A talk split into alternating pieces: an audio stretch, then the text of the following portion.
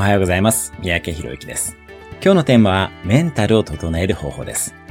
メンタルを整えるには薬を飲むよりも早起き、食事、運動が大切です。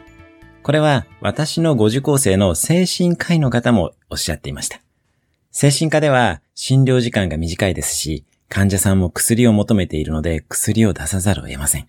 でも本当に大切なのは生活習慣ですよね。早起きをして、運動をして、健康的な食生活を送れば、ある程度メンタルは保たれます。もちろんマインドセットを変える技法もたくさんあるのですが、行動からのアプローチが一番やりやすいかと思います。